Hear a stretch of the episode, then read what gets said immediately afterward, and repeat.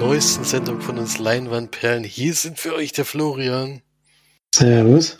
Und ich bin der Felix und wir begrüßen euch im neuen Jahr 2021. Ein Jahr, was hoffentlich ein bisschen anders verläuft äh, wie 2020. Der Beginn ist schon mal ähnlich wie, wie das Jahr davor.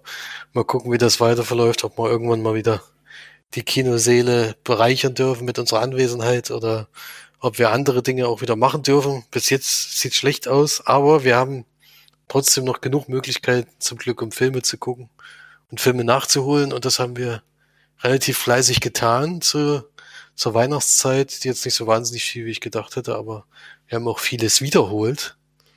Also Filme nochmal gesehen, die ich gern gemocht habe äh, über die Weihnachtszeit. Deswegen die werden wir nicht alle besprechen, aber wenigstens die, die für uns auch neu waren. Deswegen beginnen wir auch gleich mit der Hausaufgabe. Wir hatten ja zwei Wochen Pause und hatten da sehr lange Zeit, um Florians Film Sunshine zu gucken. Ein Film von Danny Boyle. Das finde ich schon sehr interessant, dass, äh, dass der den Film gemacht hat. Und mein Wunschtraum, dass es mal nicht um eine Bombe geht, hat sich nicht erfüllt, aber vielleicht kann der Florian erstmal zusammenfassen. Worum ging es überhaupt in Sunshine? Ja, es geht zumindest nicht darum, mit der Bombe was zu zerstören, sondern mit einer Bombe etwas wieder in Gang zu setzen. Und zwar die Prämisse des Films, dass die Sonne einen Teil ihrer Kraft verloren hat und dadurch den, die Erde in einen, ja, einen Eisplaneten, würde ich sagen, verwandelt hat. Zumindest sehr kalt und für die Menschen nur noch sehr schwer bewohnbar. Auch dahingehend, dass irgendwann die Menschheit ausgelöscht werden würde, wenn man, wenn sich an dem Zustand nichts ändert. Und deswegen schickt man ein Team von Astronauten, beziehungsweise Wissenschaftlern und Astronauten zur Sonne. Und die soll, wie gesagt, mit Hilfe einer nuklearen äh, Bombe versuchen, den Kern der Sonne wieder in Gang zu setzen oder die einfach die die Kraft des Kerns wieder zu erhöhen und dadurch den Urzustand der Sonne wiederherzustellen, um dann im, ja, auf längere Sicht ähm, das Leben auf der Erde wieder möglich zu machen. Und wir begleiten da diese Crew, die natürlich schon auf der Reise dorthin schwere Entscheidungen treffen muss, ähm, auch vor Probleme gestellt wird, die vorher nicht eingeplant waren, und was da alles passiert und so, das möchte ich noch gar nicht verraten, denn ich kannte den Film noch nicht. Ich wollte ihn schon lange sehen, habe immer weiter geguckt, der irgendwo im Stream ist und jetzt war er halt endlich mal bei Prime verfügbar und deswegen habe ich ihn dann gleich geschnappt und das Hausaufgabe aufgegeben.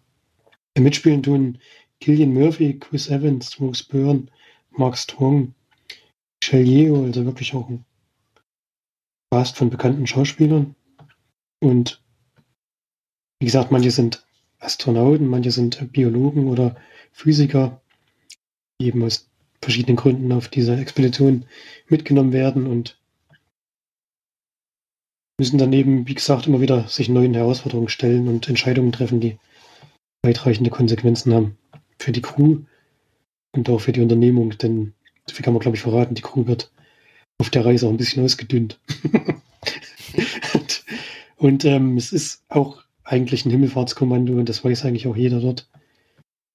Und ob da vielleicht jemand wieder nach Hause kommt oder ob wirklich für alle dann die Reise dort endet, das möchte ich natürlich auch noch nicht spoilern und sieht man eben in diesem Film.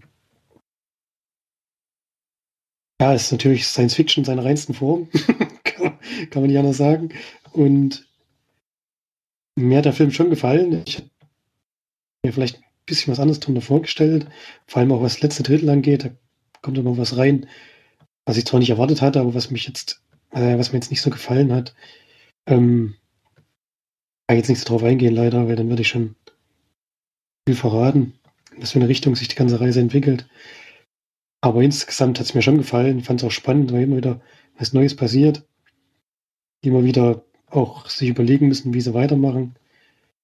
Ähm, etwas Kleines kann man vielleicht verraten. Es ist so, dass irgendwann mal die Sauerstoffreserven ziemlich dezimiert werden und die dann durch Berechnung mitbekommt, dass nicht alle der Crew mehr bis zur Sonne überhaupt mitkommen können, weil dann irgendwann Sauerstoff alle ist. Und das führt natürlich dazu, dass dann Überlegungen gemacht werden, wer, wer noch mit darf und wer nicht. das fand ich, fand ich schon auch sehr, ja, sehr eindrücklich, weil das natürlich Entscheidungen sind über Leben und Tod. Ähm, ein, warum das große Ganze irgendwie noch durchführen zu können, denn es geht ja, wie gesagt, um die ganze Menschheit und einzelne Opfer müssen, müssen da vielleicht gebracht werden oder auch nicht.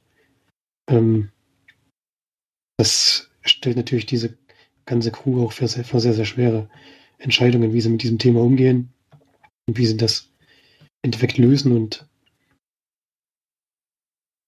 das hat mich dann auch mitgenommen und so. Ich, wie gesagt, ich war durchweg unterhalten. Also ich fand es jetzt keiner Stelle irgendwie langweilig. Der geht auch nicht so lang. Ähm, 100, knapp 100 Minuten. Also ist jetzt auch nicht so aufge, aufgebläht, der Film, sondern erzählt es eigentlich ganz gut und auch ganz ordentlich durch. Und man sieht jetzt schon, dass, dass die jetzt kein wahnsinnig großes Budget hatten. Also die Special Effects sind jetzt nicht immer super oder so, aber insgesamt nicht so sehr gestört. Und von der Story her fand ich schon gut gemacht. Ähm, nicht komplett realistisch. Ich weiß nicht genau, wie, wie Name wirklich an die Sonne rankommt. Ähm, zumindest von dem heutigen Standpunkt aus. Aber dafür ist ja dann auch eine Science-Fiction-Erzählung, die das, die das eben ein bisschen anders dann löst. Und ob das alles so funktionieren kann, weiß ich nicht. Ich kann es mir nicht richtig vorstellen, aber es kommt schon relativ nah der Sonne, das kann man schon sagen. Und das, ob das so geht, auch wenn die jetzt nicht, nicht die volle Kraft hat, ist die Kraft immer noch groß genug, um da großen Schaden anzurichten. Deswegen muss man da schon ein Auge zudrücken, aber ist ja auch notwendig für die Geschichte, deswegen muss das eben so erzählt werden. Und wie gesagt, ich hat schon, mir hat es schon gefallen.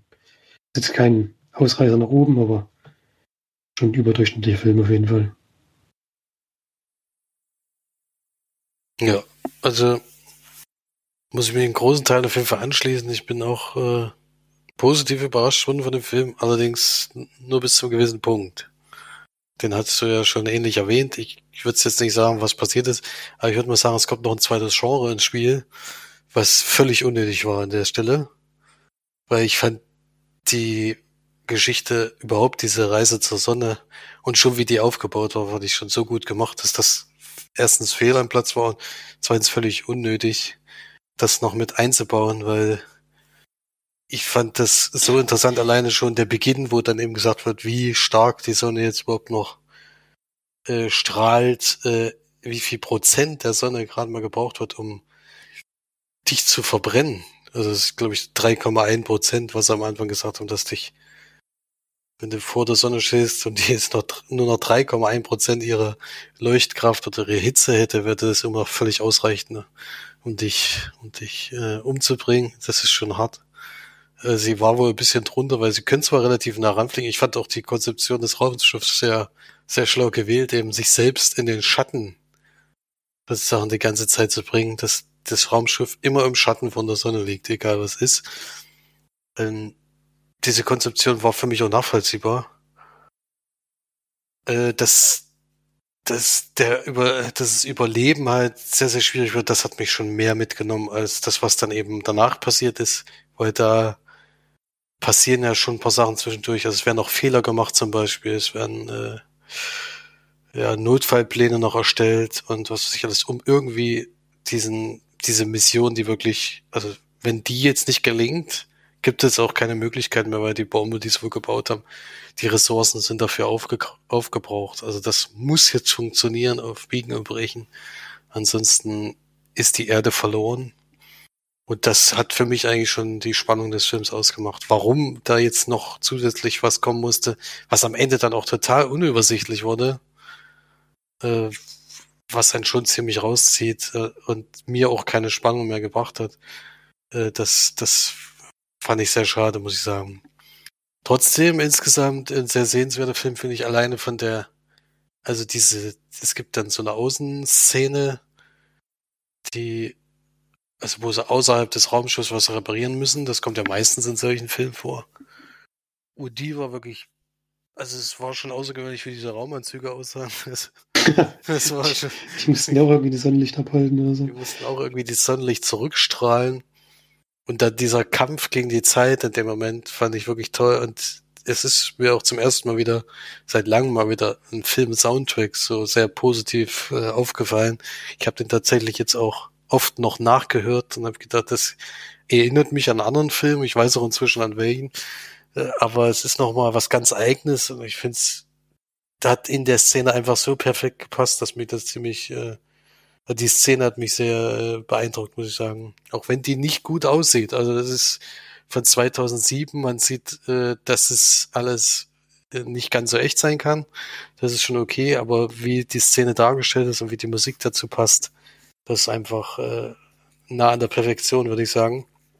Deswegen fand ich das sehr gut. Äh, das Ende nicht und würde den aber trotzdem empfehlen mit sieben von zehn Leinwandperlen.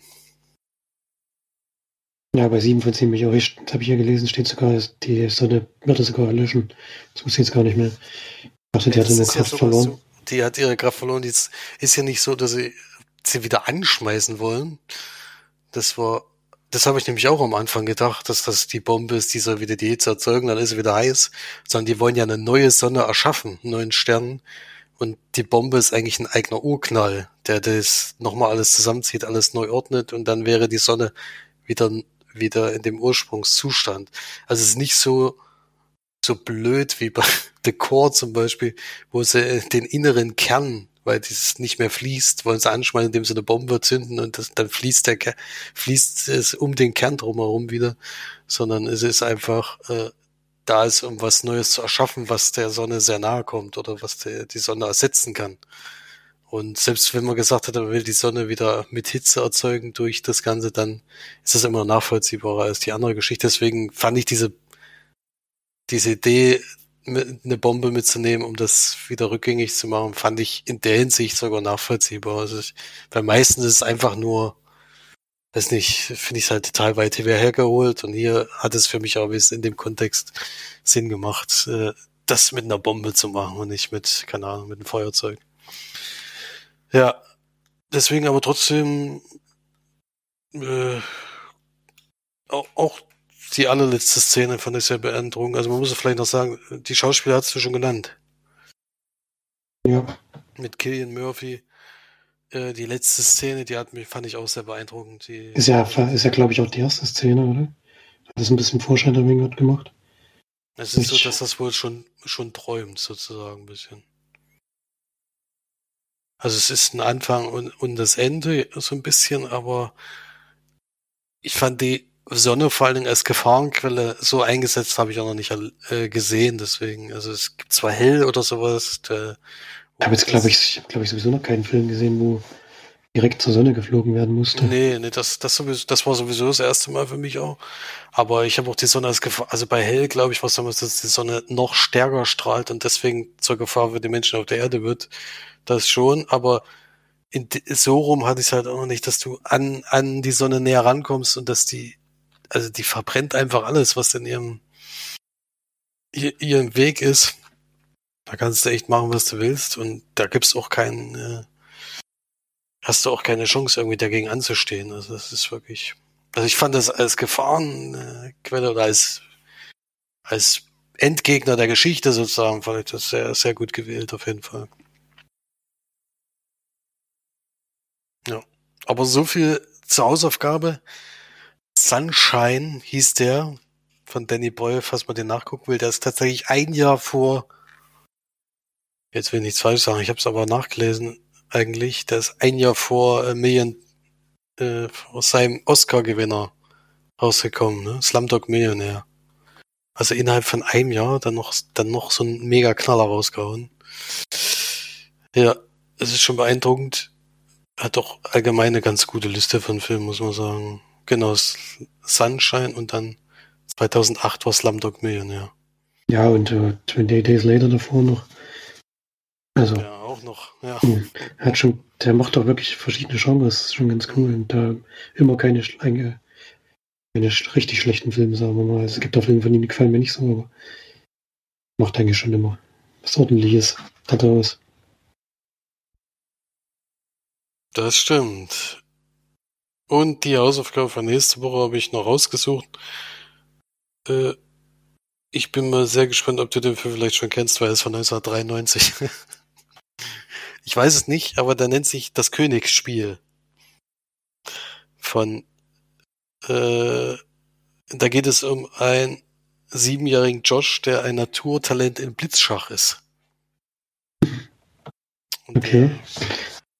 bin ich mal, der hat wohl einen sehr strengen Vater, ist Schachlehrer und ist wohl, also ich bin mal gespannt, worum es da geht, weil ich habe den nur mal vor ein paar Tagen habe ich den mal gefunden und habe gedacht, eigentlich sieht der ganz, ganz interessant aus und habe auch mal ein paar Bewertungen dazu durchgelesen. Das ist, scheint wohl einer der besseren Schachfilme zu sein. Ich meine, da gibt's ja nicht so ganz so viele und äh, in letzter Zeit habe ich auch ein bisschen Schach geguckt. Gab ja zwei Turniere bei Rocket Beans zum Beispiel, wo auch mal ein paar Schachunkundige oder ebenfalls nicht keine Profis gespielt haben. Das fand ich auch sehr interessant. Und deswegen äh, hatte ich Interesse an einem Film und äh, ich, vielleicht ist das auch für euch was. Deswegen, also einfach mal, einfach mal gucken. Ist ja schon mal gut, dass der dir nicht gleich ein Begriff ist. Der Königs. Nee, wie heißt er? Das Königsspiel. Das Königsspiel. genau. Bei Netflix verfügbar. Nicht, dass ich ihn kenne, ne. Gut, das ist gut. ja, gut, dann gehen wir gleich mal weiter. Und da es so gut passt, würde ich direkt mal anschließen. Denn ich habe noch einen Science-Fiction-Film gesehen. Ich weiß nicht, hast du auch noch einen Science-Fiction-Film gesehen? Dann machen wir den als erstes. Nee, nee. Ach so, doch. Ja, siehst du, dann kannst du erstmal machen, weil du hast ja die höhere Anzahl an Filmen gesehen. Ja, den kann ich ganz kurz besprechen. The Waste of Night heißt der, oder Die Weite der Nacht. Den gibt es, glaube ich, bei Prime. Ja, doch. Relativ sicher. Ähm, und der ist auch wirklich vom letzten Jahr relativ aktuell. Wieder allerdings in den, ich glaube, 60er Jahren, 50er, 60er. Sowas.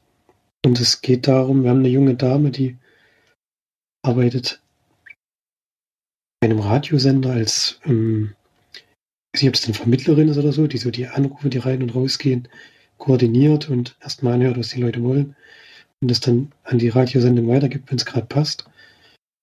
Und den Radiomoderator kennen lernen wir auch gleich am Anfang des Films kennen.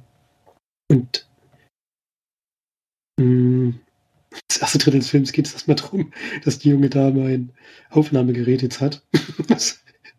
Was sie die ganze Zeit ausprobieren, Interviews machen und so. Das hat mit der eigentlichen Handlung gar nichts zu tun, aber also nimmt wirklich einen relativ großen Teil dieser, äh, dieses Films ein, was ich mal ganz interessant fand. Also es geht wirklich sehr dialoglastiger Film. Ähm, und während so einer Radiosendung bekommt sie relativ seltsame Geräusche auf ihren, ähm, während sie so ein Gespräch mit so einem, mit so einem Gast hat, sehr sel seltsame Störungen, Störgeräusche auf ihr, ihre Leitung drauf und versucht dem danach zu gehen. Ähm, Macht das noch zusammen mit dem Radiomoderator, die dann auch versuchen, in dieser Ortschaft herauszubekommen, was da los ist, denn das Störgeräusch muss irgendwo herkommen, beide können es nicht richtig einordnen. Und gleichzeitig so, dass gerade ein sehr großes und wichtiges Basketballspiel, glaube ich. Ich hoffe, ich sage nichts falsches, Basketballspiel oder so stattfindet und der eigentlich der ganze Ort bei diesem Spiel ist, deswegen kommen die auch von den Ereignissen da draußen nicht so viel mit. Und die beiden versuchen dann dem Ganzen auf den Grund zu gehen und ganz am Ende hat es dann was mit Science Fiction zu tun, so viel, so viel will ich jetzt mal verraten. Der Rest des Films ist eigentlich eher ein bisschen Mystery, ähm, eben versuchen herauszufinden, was da los ist. Und eigentlich fast die Hälfte des Films sind Gespräche zwischen den beiden Hauptpersonen, die jetzt mit der Science-Fiction-Handlung dann noch gar nicht so viel zu tun haben, sondern relativ lange Einführung in den Film, um diese Charaktere kennenzulernen und diese ein bisschen zu begleiten. Ist auf jeden Fall ein sehr ruhig erzählter Film, was mir auch eigentlich zuspricht. Ähm, muss ich aber da wirklich darauf einstellen, dass eigentlich jetzt dramaturgisch nicht so sehr viel passiert. Es geht sehr viel über Gespräche, ich ja schon gesagt. Ähm, auch die, die Recherche dann während des Films ist auch wirklich größtenteils, dass sie dann Leute fragen, was die gesehen haben, was die gehört haben, bis sie dann eben der ganzen Sache am Ende auf die Spur kommen. Ähm, muss ich, wie gesagt, darauf einstellen. Ich fand es keinen schlechten Film, ich fand es aber auch keinen ausgesprochen guten Film oder so. Also eher Mittelmaß anzusiedeln für mich. Mit dem sechs Punkte geben ist ein kleines Projekt. Ähm, wir hatten bestimmt auch nicht viel Budget. Ähm, deswegen kann man machen, aber muss ich wie gesagt darauf einstellen, dass da jetzt nicht so wahnsinnig viel passiert in, dieser, in diesem Film. Geht aber auch nur wirklich knapp 90 Minuten. Also übertreiben es ja noch nicht. Haben es halt auf die Filmlänge gestreckt. Hat nicht so sehr viel zu erzählen, was die, was die eigentliche Geschichte angeht und haben das dann so ein bisschen zusammengeschustert, sage ich mal, aber ganz sympathisch gemacht eigentlich und kann man schon mal machen, wenn man Lust auf solche Filme hat. Waste of Night. Bei Amazon Prime, genau. Die ist das, glaube ich, sogar von denen dann gekauft worden. Dem es nicht ins Kino kam. Jo, ich habe auch noch einen Science-Fiction-Film gesehen, zwar einen ganz aktuellen, von am 23.12. angelaufen. Bei Netflix. Da wirst du jetzt sicherlich schon wissen, welcher Film gemeint ist, nämlich The Midnight Sky, der neue Film von und mit George Clooney in der Hauptrolle und als Regisseur. Äh, und wir springen ins Jahr 2049. Äh, George Clooney spielt Augustine Lofthouse. Äh, der ist leider sehr stark erkrankt. Es scheint wohl so, dass es keine Möglichkeit gibt, dass er noch gesund wird. Er ist auch schon im höheren Alter. Und er ist auf einer Wetterstation in der Arktis stationiert und man sieht noch ein paar Leute zu irgendwelchen Transportern stürmen und dann ist aber eigentlich Ruhe und er, ihm wird noch angeboten, trotzdem mitzufliegen, aber er sagt, er bleibt lieber zurück, er hat eh nicht mehr viel Zeit. Und er macht alles von, von der Wetterstation aus, also bleibt im Funkkontakt und alles Mögliche und behält die Bildschirme im Auge. Es wird nie näher genannt, was eigentlich passiert ist auf der Welt, aber es ist wohl so, dass, dass es unbewohnbar geworden ist aus irgendwelchen Gründen und der Großteil der Menschen leben in Bunkern unter der Erde. Es gibt zwar immer mal einen Blick auf die Bildschirme, wo eindeutig die Erdkugel gezeigt ist und wo es immer mehr rote Punkte gibt, aber man weiß nicht so richtig, was bedeutet, ob das jetzt äh, eine Infektion war oder ob das ein ob das so eine Art Atomunfall war, wo, wo man halt, also es breitet sich irgendwas auf der Welt aus, aber man, es wird nie näher benannt, was es ist. Er ist ja am, am äußeren Ende in der Arktis und ist deswegen als letztes davon betroffen. Und gleichzeitig ist es noch so, dass wir ein, ein, eine Crew kennenlernen von einem Raumschiff, was gerade zur Erde zurückkehrt das war auf einen Planeten, der als Alternative zur Erde äh, ausgesucht wurde und die waren dort, um zu testen, ob dort Leben möglich ist und sind sozusagen auf der Heimreise, um den Leuten zu erklären, dass es wohl möglich wäre. Und die wissen aber nicht, was auf der Erde gerade los ist. Also die sind irgendwann mal losgeschickt worden und kommen so kommen jetzt zur Erde zurück. Da ist aber eigentlich nur noch noch die Leute, die sich da eben unter der Erde verstecken und die, die schon transportiert wurden. Und diese beiden Geschichten überschneiden sich natürlich irgendwann. Äh, er ist so der alleinige, der auf dieser Wetterstation sitzt, ähm, was dann aber sich ziemlich schnell ändert. Also man trifft am Anfang auch eine Frau, die da nach ihrer Tochter sucht, die sie aber nicht findet. Und dann sagte man einer anderen Frau, nee, die ist schon mit dem Transporter früher weggeflogen. So ist es anscheinend nicht, denn er findet nach ein paar Tagen eine junge Dame in der Küche. Die kann aber nicht sprechen. Die ist aber sehr interessiert an dem, was er macht. Und so freunden sie beiden sich schon an und äh, ihm tut es auch sehr gut, dass er eben dann doch nicht ganz alleine äh, auf dieser Wetterstation ist. Und es gibt aber für ihn große Probleme, denn der Funkkontakt zu allen Raumschiffen, die vorher gestartet sind, bricht ab. Und es reagiert auch niemand auf seine Rufe äh, nach Hilfe, da das Mädchen natürlich eigentlich nicht bei ihm bleiben soll. Äh, und dann gibt das Ganze drumherum allerdings noch, äh, noch weitere Fakten, die dafür sprechen, dass er auch diese Wetterstation mal verlassen muss. Und dann ist es auch schon für ihn in der Arktis ein großer Überlebenskampf, auch mit dem Mädchen zusammen. Und ja, ich will gar nicht zu viel verraten. Also man sieht einfach zwei, zwei Stories parallel, die am Ende auch äh, in irgendeiner Form zusammengeführt werden. Und äh, Science Fiction deswegen, weil es 2049 spielt und weil wir tatsächlich äh, einen Planeten entdeckt haben, der bewohnbar ist, der auch ganz kurz zu sehen ist, aber das sind alles nur Schnipsel. Also es ist nicht so, dass wir erstmal anfangen und uns den Planeten angucken oder erstmal das und das, sondern der Großteil ist wirklich Raumschiff und George Clooney mit dem Mädchen bunden und wie die damit klarkommen äh, und was sich da alles noch draus erspinnt, das ist, hatten noch viel mehr miteinander zu tun, die, die ganzen Leute. Aber das kommt dann erst am Ende alles raus. Ja. Ist das, was bei Sunshine so äh, spannend war, dass es so ein so ein bisschen aussichtslos war, dass eher ein Kampf gegen die Zeit und gegen die Sonne war. Das Gefühl hat sich bei dem Film irgendwie nicht äh, herausgestellt. Es war nie irgendwie, dass ich gesagt habe, das ist jetzt mega spannend oder das haut mich jetzt so richtig vom Hocker. Äh, da sind eher so ganz, so ganz gewöhnliche Probleme, die immer auf eine, auf so einen Raumflug passieren.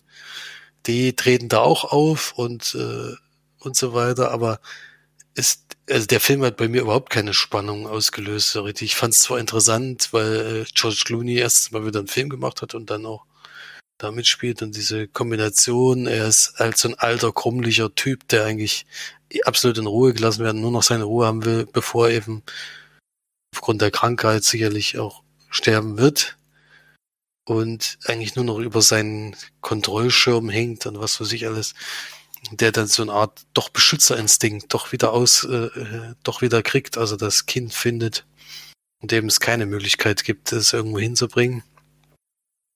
Und andersrum, diese, die Sache im Raumschiff selber ist halt völlig unspannend gewesen. Es war einfach nur vier, nee, fünf Leute, die aufeinander sitzen das schon seit Ewigkeiten anscheinend machen. Ich weiß nicht, wie lange dieser Flug zu diesen Planeten gedauert hat, aber es muss eine lange Zeit sein, weil das ist ja in der Zeit ist ja sozusagen die Erde unbewohnbar geworden.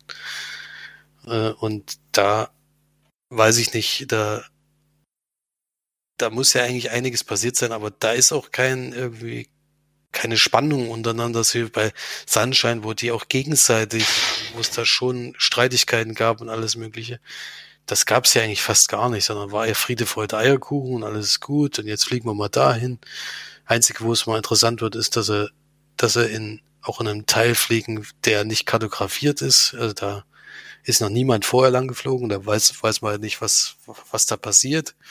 Aber selbst das äh, ist nicht irgendwie so, dass es dich vom Hocker reißt und deswegen ist der Film eigentlich für das, was er zeigt, zu lang und dann auch zu langweilig. Da war tatsächlich die die Einsamkeit auf der Erde mit George Clooney war tatsächlich interessanter als das, was im Weltraum passiert. Das ist nicht so, das glaube ich, nicht so der Sinn der Sache, weil das natürlich äh, die Raumschiffsszene eigentlich die spannendere Sequenz sein sollte. Deswegen für mich leider nicht so eine hohe Wertung. Äh, ich fand trotzdem interessant zu gucken, aber es ist leider nur ein 5 von 10 Film, mehr ist es nicht geworden. Also Durchschnittsware.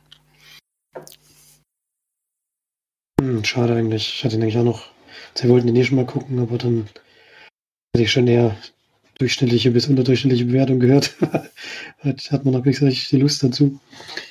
Mal sehen, ja, ob ich, also gucken kann man, kann man schon. Also es ist jetzt nicht so, dass man sagt, oh, ich habe mich jetzt geärgert, dass ich den gesehen hätte oder sowas. So ist es auf keinen Fall. Dafür sind die Bilder auch zu gut, obwohl man auch sagen muss, dass dieser Planet äh, ist am Anfang zu sehen und am Ende und das CGI ist schon, also muss ich sagen, ist schon grenzwertig. Also das, äh, da kann ich bei Sunshine drüber hinwegsehen, weil er halt wirklich schon ein gewisses Alter erreicht hat, aber bei dem Film darf es eigentlich nicht so aussehen.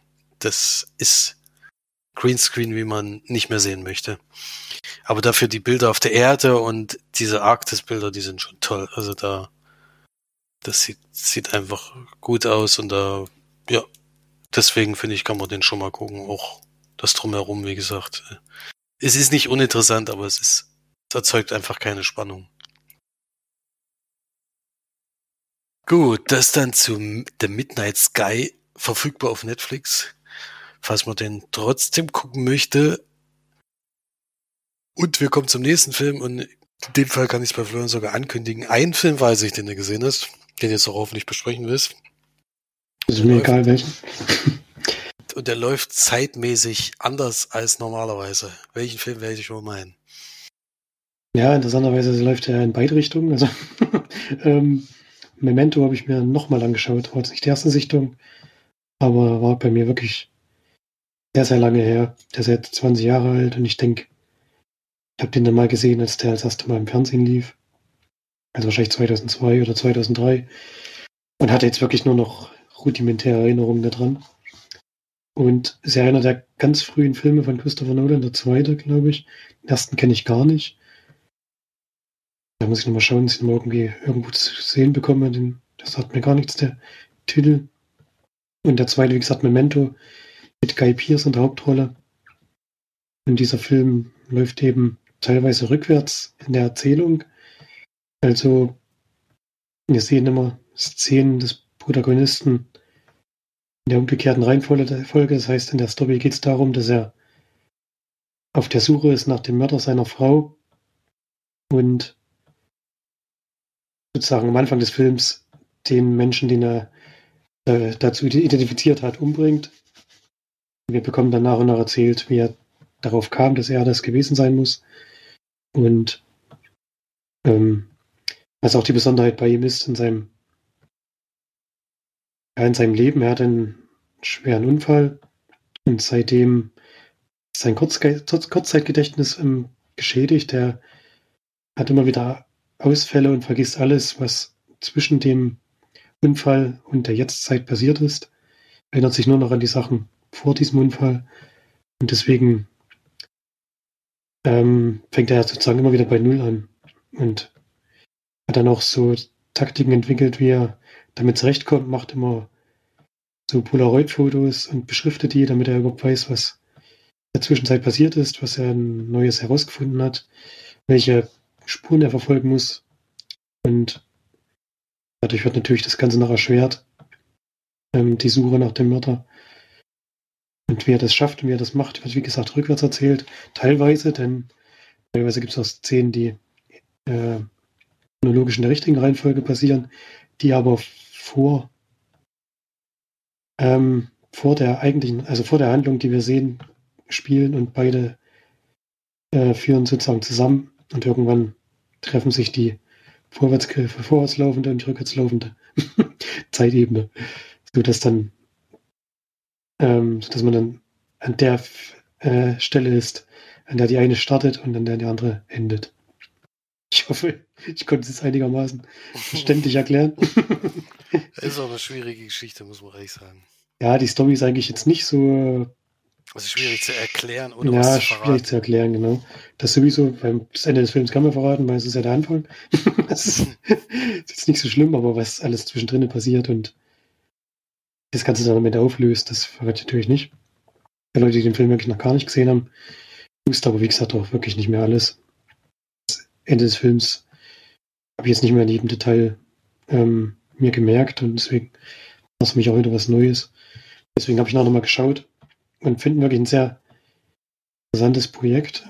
Ähm, schon in so einer frühen Phase der Karriere so einen Film auf die Beine zu stellen, finde ich auch wirklich erstaunlich, denn die Budget hatten sie wahrscheinlich nicht und dass so ein Film dann eher sperrig ist für viele, die lineares Gucken gewöhnt sind, das kann man sich ja vorstellen.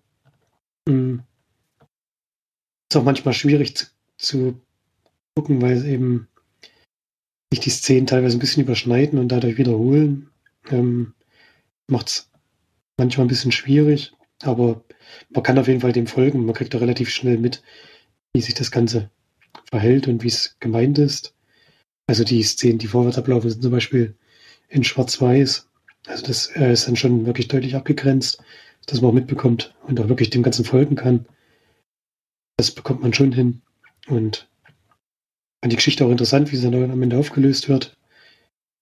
Deswegen wirklich ein guter Film gerade für so einen sehr frühen Film in seiner Karriere, also auch beeindruckend und wieder eine Empfehlung auf jeden Fall. Ging es auch bei Netflix in, der Flatrate. Kann man sich auf jeden Fall immer noch sehr gut anschauen. Ist eigentlich wie ein Krimi, kann man sagen. Also ja, findet immer wieder neue Hinweise, beziehungsweise natürlich in der Reihenfolge dann frühere Hinweise, die, man, die dann wieder zu, dem, äh, zu den Szenen führen, die man schon gesehen hat. Und auf jeden Fall, wenn man den gar nicht kennt, sollte man auf jeden Fall mal reinschauen. Und auch wenn man lange nicht gesehen hat, kann man das ruhig nochmal machen. Und gibt dem siebenhalb von zehn Diamond-Perlen. Und gerade, wenn man froh ist, wenn ein Film sich was traut, mal ein bisschen was anderes macht, dann immer schon glücklich, wenn man was zu sehen bekommt, was jetzt nicht Mainstream ist. Ja, also Christopher Nolan hat auf jeden Fall ein Zeit, Zeitproblem äh, oder Problem mit der Zeit, denn er wisse irgendwie andauernd manipulieren, zurückdrehen, vordrehen und alles Mögliche. Haben wir jetzt schon in vielen Filmen gehabt, aber ich finde das auch ein sehr interessantes Thema und die Herangehensweise, wie er es eben immer wieder wagt, äh, finde ich schon erstaunlich. Also ja, vor allem er hat ja immer wieder andere Ansätze, er macht ja, immer wieder ein bisschen anders. Es ist ja nicht immer das Gleiche, sondern es ist immer wieder neu und äh, ich sehe das auch immer gerne. Also ich habe sowieso immer Zeit, also Zeit eine Rolle spielt, immer gerne geguckt. Es ging ja schon los mit Momo und dann beim Terminator geht's eigentlich auch die ganze Zeit um die Zeit. Äh, und solche Sachen, das fand ich schon immer interessant. Deswegen finde ich das, äh, finde ich dann auch sehr gelungen. Und seine Filme ja sowieso. Gut, dann kommen wir zu einem Weihnachtsfilm jetzt. Also bisschen spät vielleicht, aber den habe ich nun mal die letzten zwei Wochen gesehen und tatsächlich zum ersten Mal. Deswegen will ich den doch mal mit unterbringen, auch wenn es jetzt wieder ein Dreivierteljahr dauert, ehe man den wieder gucken kann, eigentlich. Auf Disney Plus verfügbar in dem Fall. Das Wunder von Manhattan, äh, ein US-amerikanische Filmkomödie von Jahr 1994, wie gesagt, ist basiert aber auf einer, also auf einen Film von 1947 äh, Regie hat geführt Les Mayfield und die Darsteller fand ich gar nicht, also es war jetzt nicht so besetzt, dass man jeden Darsteller erkannt hat. Ich kann zwar für Gesichter, meine ich, aber trotzdem war das irgendwie überraschend, äh, dass da kein, keine Megastars mitgespielt haben. Ich dachte, das ist so ein, so ein Mega-Klassiker. Wahrscheinlich gucken dann die Leute doch noch den alten Film. Und hier ist es so, dass, dass ein Mann bei einem Umzug entdeckt wird sozusagen als, als jemand, der den Weihnachtsmann doch gut spielen könnte. Der Weihnachtsmann, der für den Umzug eigentlich gedacht ist, erscheint leider betrunken zu der Aktion und wird deswegen ausgetauscht. Und da wird der Mann gefragt, können Sie nicht den Weihnachtsmann spielen? Und er macht das so überzeugend und gut, dass sie ihn auch in dem Kaufhaus einsetzen wollen, um den Kindern halt die, also von den Kindern die Wünsche zu hören. Und dann wird aber relativ schnell klar, dass, dass der Mann selber denkt, er ist der Weihnachtsmann. Und auch, auch den Erwachsenen oder mit den, den Leuten dort vor Ort eben klar machen will oder klar macht, dass, dass er der Weihnachtsmann auch wirklich ist und ihn nicht nur spielt. Und es geht dann viel um dieser, ob das der Geisteszustand des Mannes nicht so weit gestört ist, dass er einfach nicht mehr draußen auf die Straße darf. Ähm, kann man jemanden rauslassen, der sozusagen felsenfest behauptet, dass er der Weihnachtsmann ist und dass es den Nordpol gibt, wo die Spielzeugsachen gemacht werden, alles Mögliche. Kann das alles möglich sein? Äh, so in die Richtung geht das. Äh, und es geht aber auch drum für, also hat auch ein lustiges Konzept, was er vorstellt, indem er einfach die Leute, die woanders die Sachen vielleicht günstiger finden, sie dorthin schickt, wo man erstmal denkt, das ist, wirkt sich negativ auf das Kaufhaus aus, aber es ist eben dann doch, wird dann sehr positiv von den Leuten aufgenommen als, als, Werbe, als Werbegrund.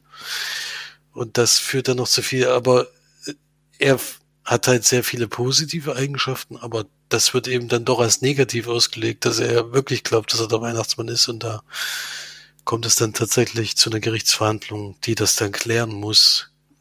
A, gibt es den Weihnachtsmann und B, ähm, muss man einen Mann vielleicht einsperren, der felsenhält, behauptet, der Weihnachtsmann zu sein.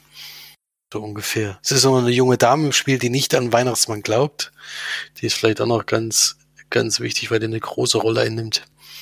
Und die gilt es natürlich für ihn auch zu überzeugen, dass, dass der Weihnachtsmann tatsächlich existiert. So, da muss er nicht nur sie überzeugen, sondern tatsächlich noch die, das Just, die Justiz der, der USA. Ja, ich habe ja gehört, den hast du, hast du tatsächlich auch in der Feiertagszeit geguckt. Ja, genau. Ähm, ist ja der Lieblingsweihnachtsfilm von meiner Freundin. Ähm, ja, Da haben wir weiter geschaut. Okay. Dann kannst du ja mal sagen, wie du den fandest. Äh, mir ist der zu kitschig. Ganz kurzes Urteil. Äh, ja, ich habe den auch vorher schon mal gesehen und äh, das hat jetzt meine Meinung auch nicht geändert. Aber zu Weihnachten passt das ja vielleicht doch mal. Aber ich fand das dann schon doch gerade wie das, den Schluss und was da alles dann noch zusammenkommt. Ja, nur schon beide Augen zudrücken. Da muss man viele Augen zudrücken. Ich bin ja bei Weihnachten, kann ich es auch verstehen, muss ich sagen. Da bin ich auch sowas wie der kleine Lord. Das Ende ist ja auch sehr positiv, muss ich sagen. Und andere sagen, ah, da kann ich das schon eher verstehen, weil es eben Weihnachtsmärchen so ein bisschen ist. Bei das Wunder von Märchen, es war auch eine Art Weihnachtsmärchen, aber das Ende überzieht es dann einfach. Das ist einfach dann auf ein Happy End nochmal zwei Happy Ends oder drei draufgesetzt. Und dann denkst, oh nee, das ist jetzt mir doch zu viel auch diese Gerichtsverhandlungen, wie die sich am Ende auflöst und was weiß ich alles, hat mir auch nicht so gut gefallen, weil ich gedacht habe, die Begründung, die da getroffen wird, ist auch ein bisschen sehr weit hergeholt. Ich habe im Anschluss, also nicht im Anschluss, im direkten Anschluss, sondern eins, zwei Tage später habe ich den von 1947 geguckt, was mich da doch interessiert hat, ob das da so verlaufen ist, auch in dieser Gerichtsverhandlung. Da läuft es tatsächlich anders. Das ist, äh, finde ich, ein sehr für mich der bessere Ausgang am Ende. Also nicht, nicht wie der Film aufhört, der ist dann auch äh, ein bisschen kitschig, aber die Gerichtsverhandlung war für mich nachvollziehbarer als da. Äh, deswegen finde ich den alten, trotz dass er schwa- schwarz-weiß ist und wirklich schon sehr, sehr viel älter ist, doch ein bisschen besser, jedenfalls vom Verlauf des Films. Ist doch deutlich kürzer, das äh, muss man auch sagen. Äh, da hat er mir besser gefallen.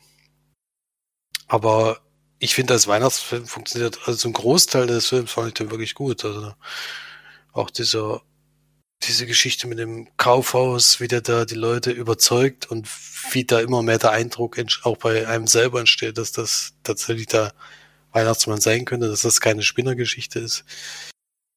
Äh, das fand ich schon ganz, ganz angenehm. Deswegen äh, kann man den schon gucken, aber muss am Ende ist es schon schwierig. Also da fällt mir selbst am Weihnachten schwer, so viele Augen zuzudrücken. Ja, deswegen ist okay, aber kein, keiner, den ich jetzt jedes Jahr gucken muss. Deswegen äh, gebe ich so sechs von zehn.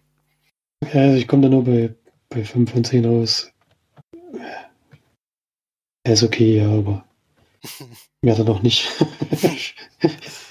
Muss äh, noch öfter gucken, um da, damit er dir besser gefällt. Ja. Nee, vielleicht auch nicht. Wenn schon mal gef alle Weihnachtsfilme gefallen halt auch einfach nicht.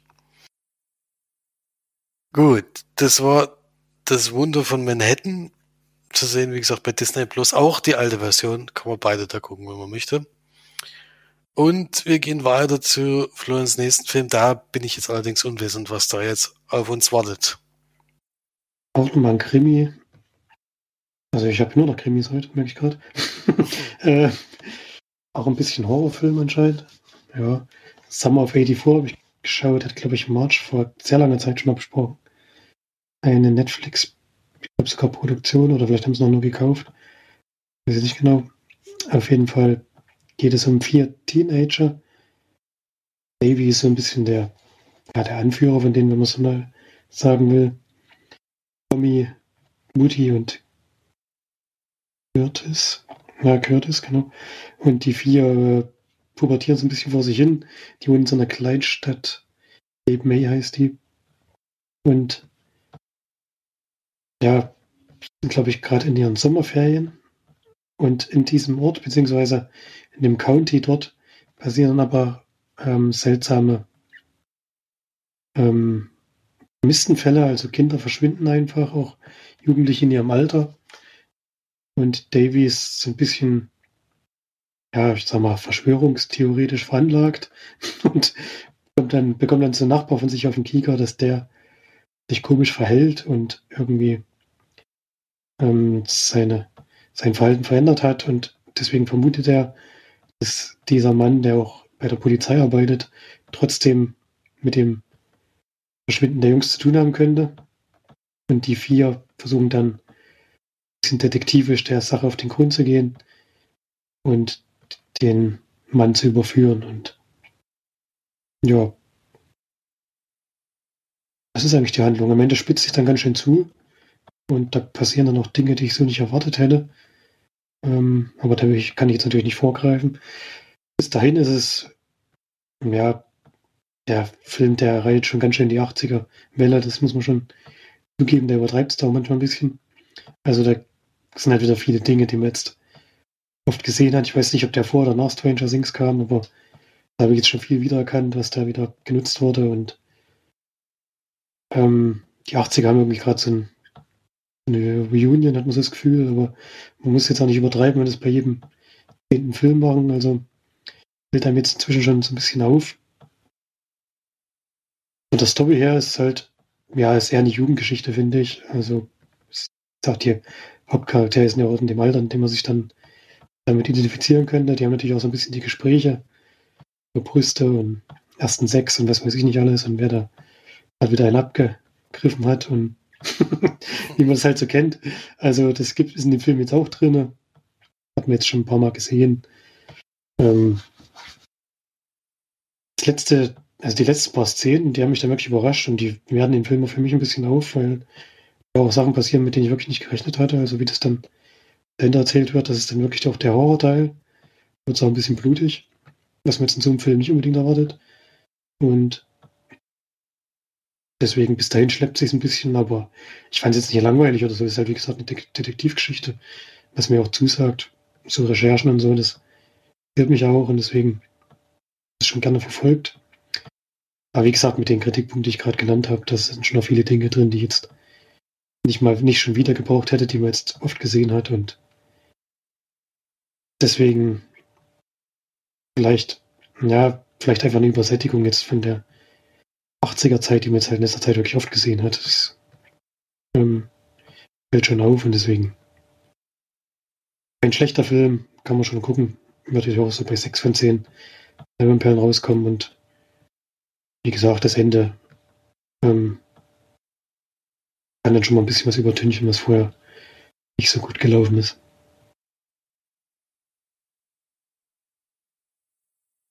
Ja, klingt auf jeden Fall sehr interessant und nach einem Film für mich eigentlich. Äh ja, ich denke auch, könnte dir schon gefallen. Also, wie gesagt, die Gespräche, da muss man halt drüber wegsehen. Das ist halt, das kennt man ja schon. Das Jugendliche. So sprechen einfach Jugendliche. Ich weiß auch nicht. So wird das uns vermittelt hier in, in Deutschland. Äh, ja, klar, klar spricht man da, klar spricht man dann im Alter mal drüber, aber es passiert halt eigentlich ständig und die haben halt gar kein anderes Thema. Ja, das ist halt das Komische. Das ist dann doch ein bisschen.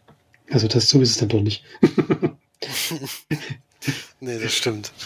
Das stimmt allerdings, ja. Also ist auf jeden Fall ein Film, der schon immer auf meiner Liste ist, aber den ich bis jetzt irgendwie noch nicht geguckt habe. Immer beobachtet, aber noch nicht angeschalten. Wird aber bestimmt demnächst mal passieren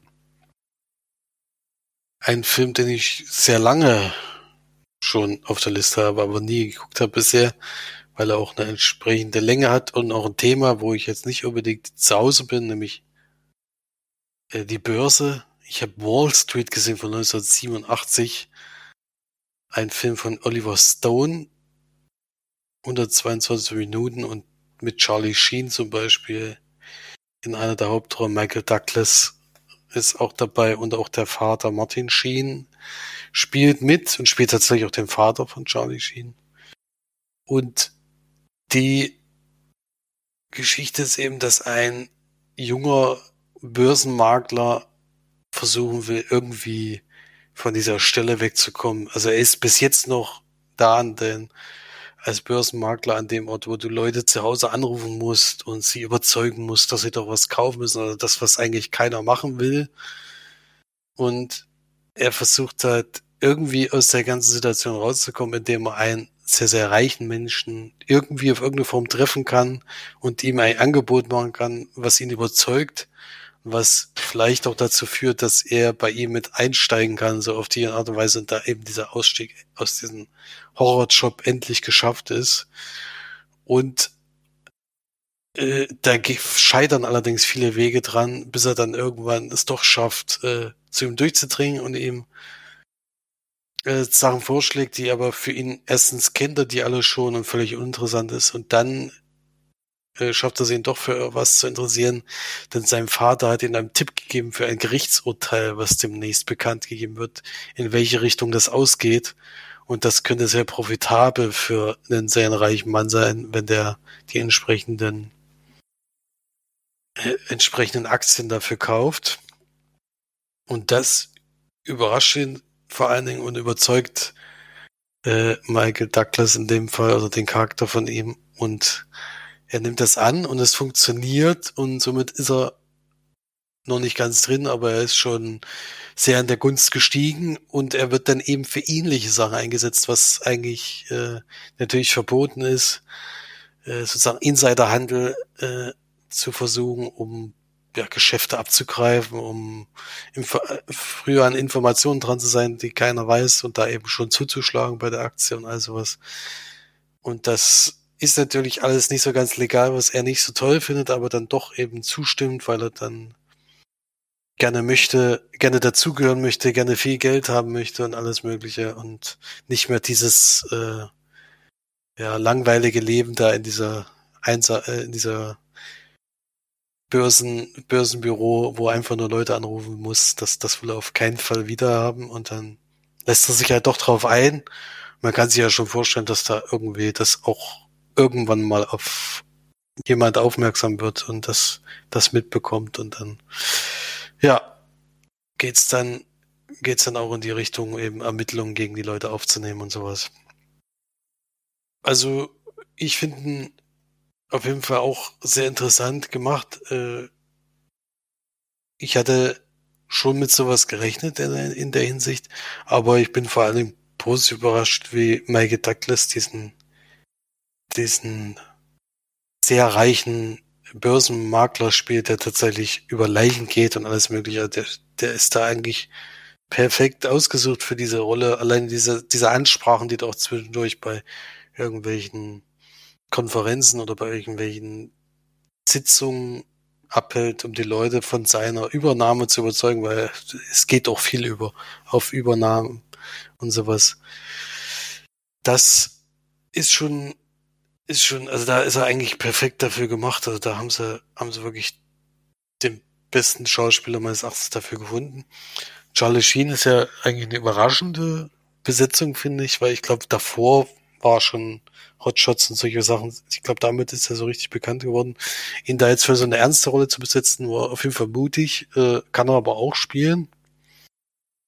Und ansonsten äh, ist, ist die Story halt jetzt nicht so mega spektakulär. Also ich, man konnte sich am Anfang denken, dass das nicht alles so ganz, also wenn es nicht so ganz mit rechten Dingen zugeht, kann es auch mal schnell in die Hose gehen und sowas oder kann sich in die Richtung verlaufen. Man kann sich schon ungefähr vorstellen und das tritt dann auch alles so ein so ein bisschen und deswegen fand ich ein bisschen zu lang auf jeden Fall. Und ich habe auch immer noch dieses, dieses ganze Börsensystem, dieses Aktiensystem, habe ich immer nicht verstanden, warum, wie, wie das alles funktionieren kann, äh, dass man damit so wahnsinnig viel Geld verdient. Äh, und ja, ist eher eine Richtung, die ich nicht so positiv begleite, ehrlich gesagt, weil der das ist eine Art Geld zu verdienen, die irgendwie immer einen negativen Hintergrund hat. Hat für mich immer das Gefühl, diese ganzen reichen Leute, die da rausgehen, die, die, ob die da, ob da alles immer mit rechten Dingen zugegangen ist, das hat man halt immer, auch durch solche Filme wahrscheinlich das Gefühl, dass das, dass das irgendwie nicht so ganz sein kann. Äh, was sicherlich auch ein Vorurteil ist. Und ja, kann man auf jeden Fall gucken. Finde ich aber jetzt nicht, also ich fand der The Big Short, auch wenn der auch schwer nachzuverfolgen war, was da eigentlich passiert, fand ich da trotzdem irgendwie, der, den fand ich die ganze Zeit spannend und äh, auch äh, in welcher, welcher Art und Weise die Leute da gearbeitet haben, was da anscheinend gang und gäbe die ganze Zeit war. Da da schon die Augen geöffnet so ein bisschen. Und da kommt der Film jetzt nicht so ganz ran, aber ich finde trotzdem äh, alleine wegen Michael Douglas hat sich das schon gelohnt zu gucken. Und ich denke, es war auch sehr mutig, so einen Film zu machen, der ja auch eine klare Kritik an, an solche Menschen ist. Äh, und deswegen kann man den auf jeden Fall mal gucken. Aber es ist jetzt nicht der Film, den ich, den ich jetzt verpasst habe, wo ich denke, uh, den habe ich jetzt seit, habe ich jetzt ewig nicht gesehen und jetzt sehen sie zum ersten Mal und der hat mich komplett umgehauen. So ist es nicht. Aber bin jetzt froh, dass ich mal geguckt habe, deswegen 6 von 10 Leinwandperlen. Kannst du dich denn noch ungefähr dran erinnern? Du hast ja gesagt, du hast ihn ja seit Jahrhunderten nicht gesehen. Ich habe ihn einmal gesehen und ähm, habe jetzt auch nicht so die Lust, den nochmal zu gucken. Ich noch Bruchschifte auf der Erinnerung, aber jetzt die gesamte Story jetzt nicht mehr, nicht mehr wiedergeben können, natürlich. Aber ja, zu Börsen, das ganze Börsengeschäft und so ist jetzt auch nicht unbedingt, was mich interessiert. Wobei ich jetzt gerade Bad Banks die Serie geschaut habe. Ähm, die mir dann doch gefallen hat, zumindest die erste Staffel. Es geht jetzt nicht unbedingt um Börse, sondern um Banken und Bankengeschäfte und so. Ist auch so ein eher trockenes Thema, was mich jetzt nicht unbedingt interessiert, aber die fand ich sehr gut erzählt und vielleicht war das der Film auch und ich weiß es nicht mehr so genau. Aber ich habe jetzt nicht unbedingt große Motivation, die nochmal zu gucken. ich ehrlich gesagt auch nicht. Also ich sehe jetzt keinen Film, den ich jetzt. Der ist jetzt gesehen und fertig. Ich denke, den werde ich jetzt auch nicht nochmal gucken irgendwann. Das muss man auch klar sagen. Gut, das dann zu Wall Street. Der ist auf Netflix, Netflix verfügbar, wenn man den gucken möchte. Und dann hast du ja noch was geschaut. Ja, diesmal ein Krimi in seiner reinsten Form. Hab mir nochmal Mord im Orient Express angeschaut. Allerdings die Verfilmung von 1974. Von Sidney Lumet ist die. Ähm, auch mit vor allem damals natürlich bekannten Schauspielern. Albert Finney kennt man noch. Dann Michael York, der ist auf jeden Fall heute noch ein bekanntes Gesicht, aber damals noch relativ jung. Ingrid Bergmann ist dabei. Und auch Sean Connery zum Beispiel. War natürlich noch deutlich jünger. Und ja, ich weiß nicht, ob man das spoilern kann bei dem Film.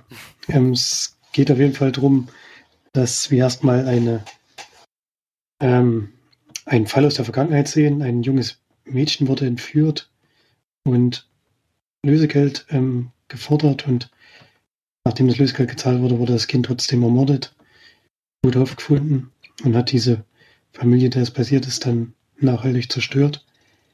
Ähm, das ist auch der Teil der Geschichte, ist auch auf wahren Begebenheiten. Also Agatha Christie hat sich dann einen bekannten Fall aufgegriffen und ihren Krimi danach geschrieben. Und ähm, die eigentliche Geschichte äh, spielt dann aber, glaube ich, wirklich einige Jahre später. Und geht darum, dass Hercule Poirot ist da der ähm, Detektiv, der jetzt in diesem der Geschichte ähm, die Hauptrolle spielt. Sie hat ja mehrere so Detektive, die sie mal in ihren Büchern eingesetzt hat. Durch Miss Marple noch sehr bekannt. Und eben Hercule Poirot. Und der ist gerade auf dem Rückweg von einem Auftrag im Nahen Osten und steigt in Istanbul in einen Zug, wie gesagt, in den Orient Express, um damit ähm, Richtung Heimat zu fahren dann. Und dort in diesem Zug passiert eines Nachts ein Mord und er wird eben beauftragt, den Mord aufzuklären, ein bisschen begünstigt dadurch, dass, dass es große äh, Schneefälle auf der Strecke gab und der Zug relativ lang, langen Zeitraum feststeckt. Er dadurch genug Zeit hat, die ganzen Leute in dem Abteil, die in Frage kommen, dann zu befragen und dieser Geschichte auf den Grund zu gehen und wie gesagt, nach und nach herauszufinden, wie das alles zusammenhängt.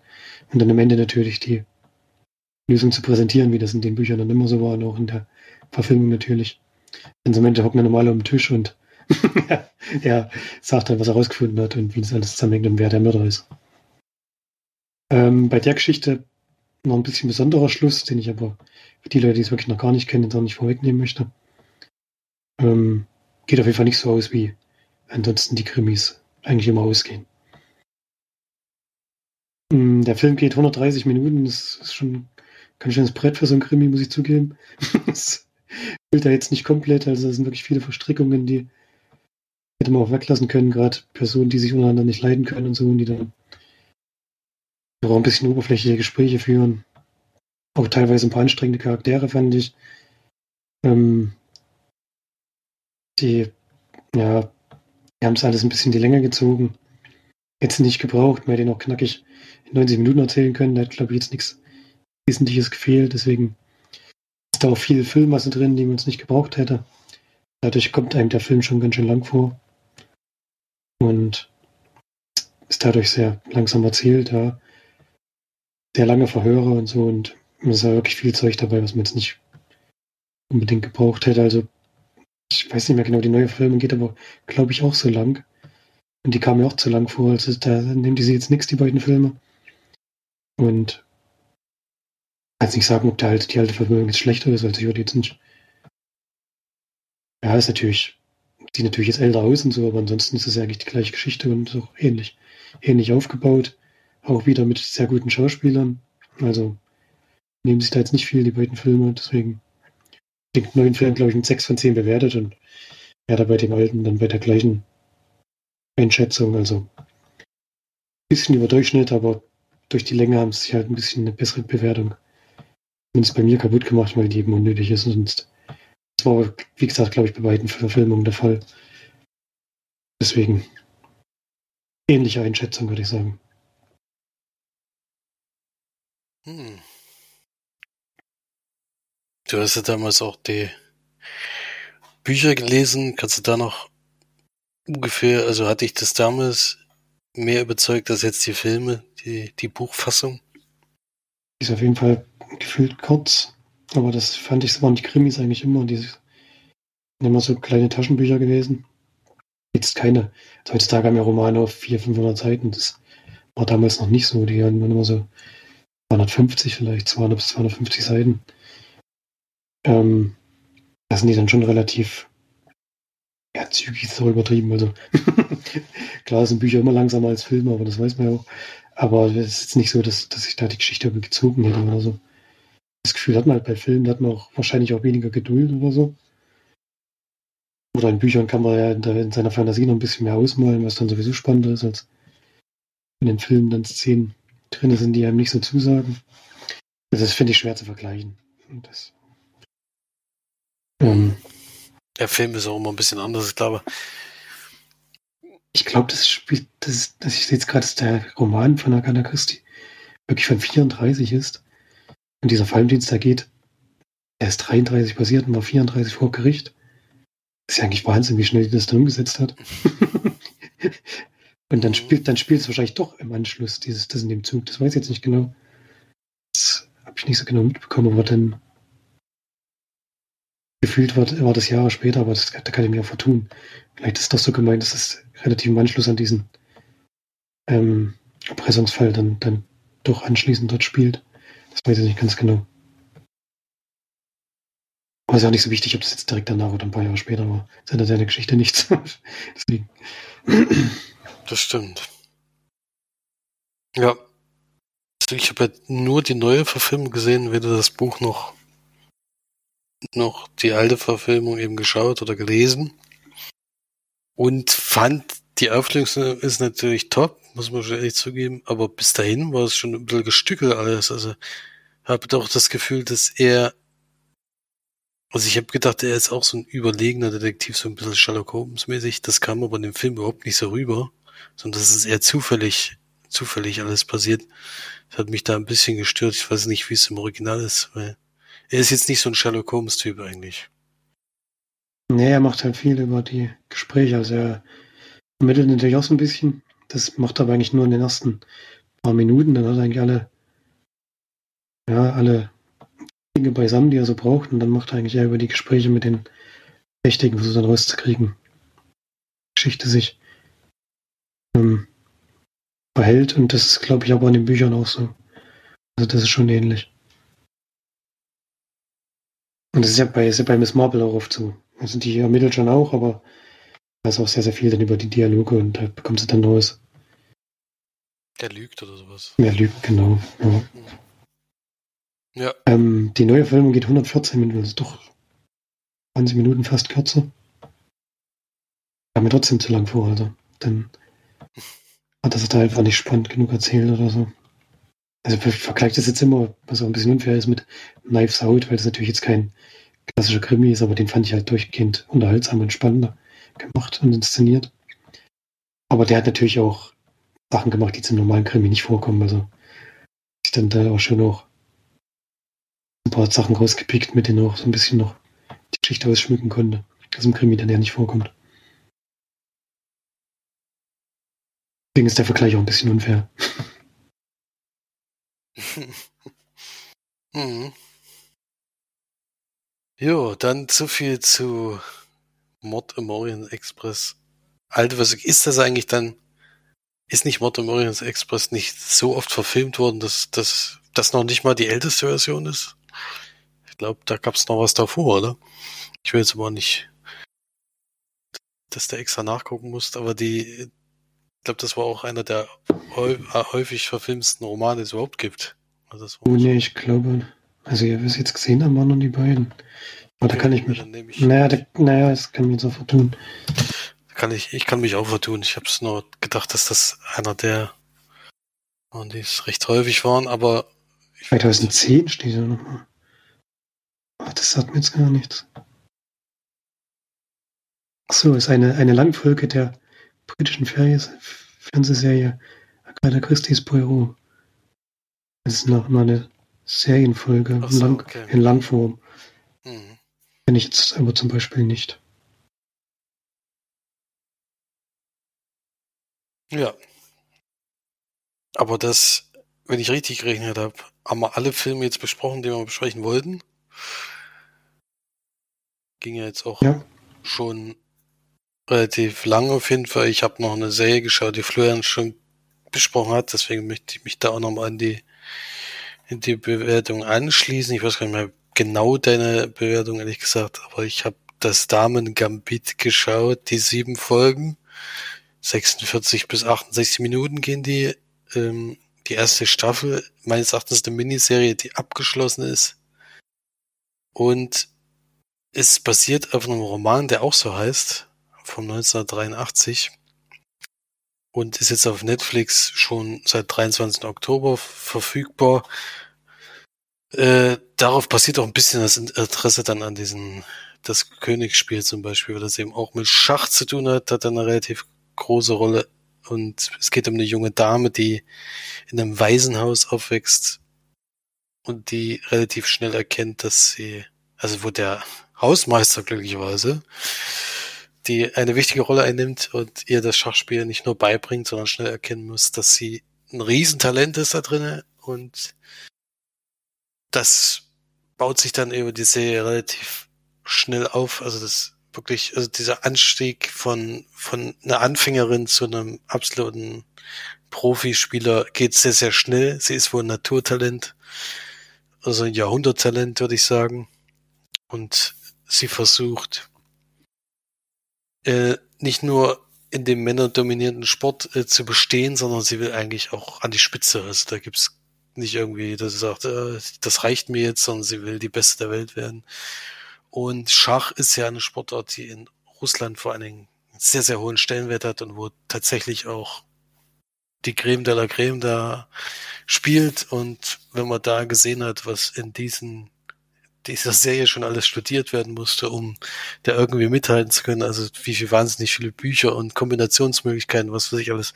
Man glaubt es gar nicht, was alles in einem Schachspiel, was im Schach eigentlich drinsteckt. Das ist wirklich äh, Wahnsinn. Und das hat mir auf jeden Fall auch am besten gefallen, dieses, dieses, wir, wir versuchen dich aufzubauen für dieses, oder äh, eigentlich versucht es im größten Teil erstmal alleine, es kriegt dann aber auch Unterstützung und sowas und versucht da den, die Russen zu schlagen und die Beste der Welt zu werden. Und hat allerdings einige Sachen, trägt sie mit sich rum, die ein bisschen negativ sind. Also einerseits trinkt sie, trinkt sie sehr gerne Alkohol und zweitens nimmt sie seit ihrem äh, Kindheitstagen, wo sie ins Waisenhaus kommt, nimmt sie ein Beruhigungsmittel, was bei ihr auslöst, dass sie äh, an der Decke Schach spielen kann. Das ist so, also es stärkt sie sozusagen in dem, was sie machen will und sie wird relativ schnell abhängig davon. Und das führt natürlich zu großen Problemen, weil sie dann auch mal einen Absturz hat und ein Turnier nicht spielen kann oder vielleicht gerade bei einem sehr wichtigen Spiel nicht ganz auf der Höhe ist. Und diese Abhängigkeit nimmt einen gro großen Stellenwert ein. Und ja, dann läuft es halt darauf zu, dass man irgendwann doch gegen die Großen mal spielen darf und ob man da gewinnen kann oder nicht. Das sieht man in den sieben Folgen. Ähm, also du hast, glaube ich, die ähnlichen Kritikpunkte, die ich jetzt auch habe, nämlich diese Abhängigkeit ist ein bisschen, nimmt einen zu großen Stellenwert ein. Ich finde, die Sequenzen jetzt gar nicht gebraucht. Ich finde tatsächlich, diese sieben Folgen gehen am Ende ein bisschen zu lang. Also da sind ja teilweise Folgen dabei, die gehen über eine Stunde. Und diese Drogenabhängigkeit ist halt, also es gibt halt Folgen, wo es nur darum geht, wo es gar nicht um Schach geht, wo es, wo die Geschichte auch nicht großartig weiterentwickelt. Also vielleicht nicht eine ganze Folge, aber eine große Teil der Folge. Und dann denkst ja, sie hat eigentlich die Disziplin gehabt und dann fällt alles wieder in sich zusammen.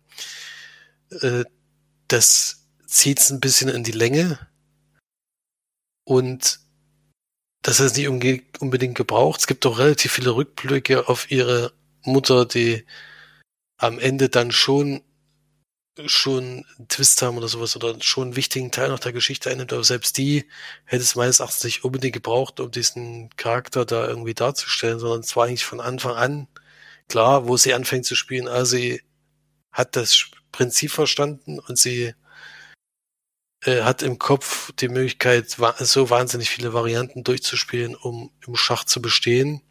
Und das, das ist ja eigentlich das Interessante an der Serie. Das möchte er mal sehen, warum den Charakter so als mega gebrochen noch dazu darstellen muss und der immer mal wieder seinen Rückfall hat und sowas.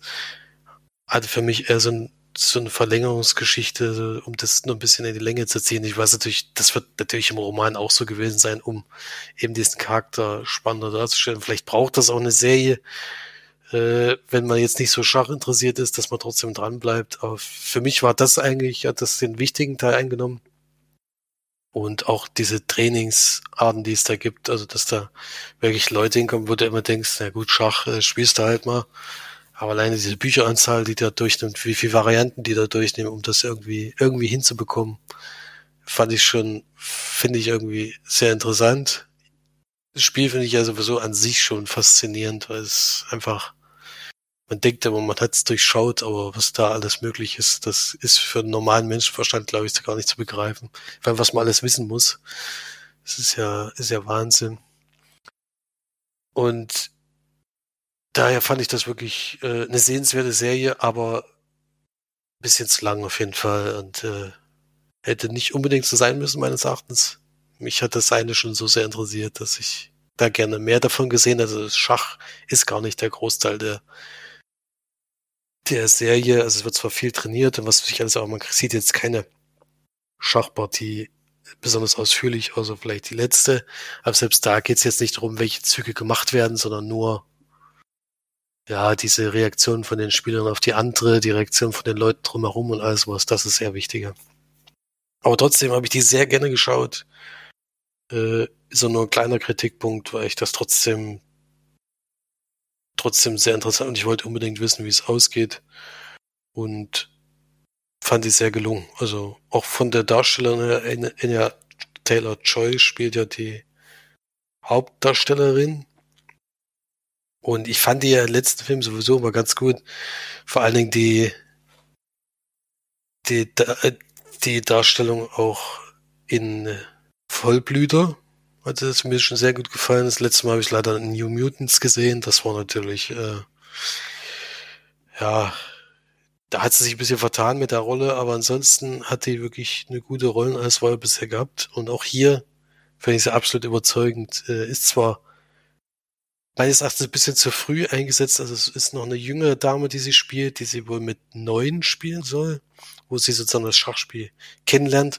Und dann aber ab dem 14. Lebensjahr wird sie schon eingesetzt und wie 14 sieht sie nicht mehr aus. Aber trotzdem. Äh, ja, es ist halt bei ihr wirklich schwierig, da jetzt wenn zu finden, weil sie ein sehr, sehr markantes Gesicht hat. Also ich glaube, da jetzt jemand mit 14 zu finden, der so ähnlich aussieht, das, das ist schon schwierig. Ich kann das, ich kann, schwer. ich kann das schon nachvollziehen, dass es so gemacht wurde. Aber man muss natürlich, ja, ist, sie ist einfach nicht mehr 14, so einfach ist gesagt. Aber es muss ja auch nicht, muss ja nicht alles perfekt sein. Nur da ist mir halt aufgefallen. Hätte man vielleicht doch die jüngere Darstellerin, die ich auch ganz gut fand, auch noch ein bisschen länger nehmen können, aber das passt schon. Alles super. Also ist sehr, sehr empfehlenswert, äh, wer mit Schach, selbst wenn man mit Schach gar nichts zu tun hat, ich könnte mir trotzdem vorstellen, äh, also meine Frau hat es zum Beispiel mitgeguckt und sie fand es auch durchgehend interessant, also auch spannend. Deswegen. Die hat jetzt mit Schach nicht so wahnsinnig. Ich eigentlich auch nicht. Das klingt jetzt auch übertrieben. Ich habe es jetzt einmal so ein bisschen genauer geguckt und äh, finde es faszinierend, aber ich spiele es auch nicht selber. Deswegen. Äh, gucke ich zwar gerne drüber, aber ich habe damit selber eigentlich gar nichts zu tun. Ja, das so viel zum Damengambit, auch für mich so 8 von 10. Ich glaube, das ist dieselbe Wertung, die du gegeben hast. Ja. Du hast ja ähnliche Kritikpunkte meines Erachtens. Also das mit dem Abstürzen hast du ja auch.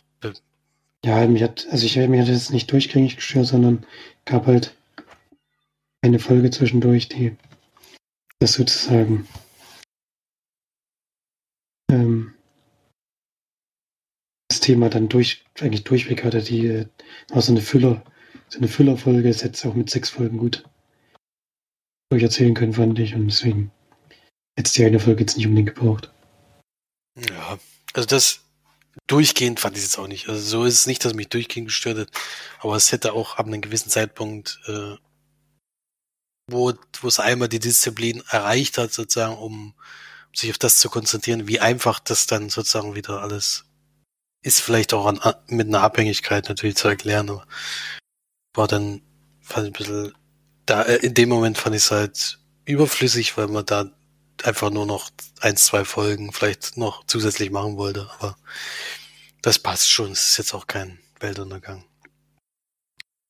Gut, das zum Damen-Gambit auch bei Netflix zu sehen. Äh, und das ist auch der letzte Beitrag, den wir in unserer Folge 281 besprechen müssen. Dann haben wir tatsächlich alles besprochen, was wir in den letzten zwei Wochen auch gesehen haben. Und ja, wünschen euch auf jeden Fall eine sehr angenehme Woche, trotz der neuen Bestimmungen, die uns jetzt äh, voll erwischen. Es gilt wohl weiterhin zu Hause zu bleiben. Und in der Zeit ist es ja auch gut möglich, Filme zu gucken. Wir haben auch ein paar Empfehlungen heute aussprechen können. Die kann man sich auf jeden Fall mal reinziehen, wenn man sie nicht sowieso schon gesehen hat. Und schaut auf jeden Fall viele Filme, spielt viele Brettspiele, muss man, auch, muss man ja auch sagen. Das häuft sich jetzt auch in letzter Zeit wieder sehr. Und guckt Serien natürlich und habt eine schöne Zeit, trotz, macht das Beste draus, es ist eh eiskalt draußen und sehr, sehr dunkel. Vielleicht ist es da auch mal ganz schön, mal ein paar Tage zu Hause zu bleiben. auch wenn es das jetzt in letzter Zeit schon sehr häufig vorkam. Und dann hören wir uns hoffentlich nächste Woche wieder in alter Frische, auch in voller Besetzung hoffentlich. Und dann mal gucken, was wir bis dahin alles geschaut haben, was es Neues zu berichten gibt. Bis dahin eine schöne Zeit und bis bald. Tschüss. Tschüss.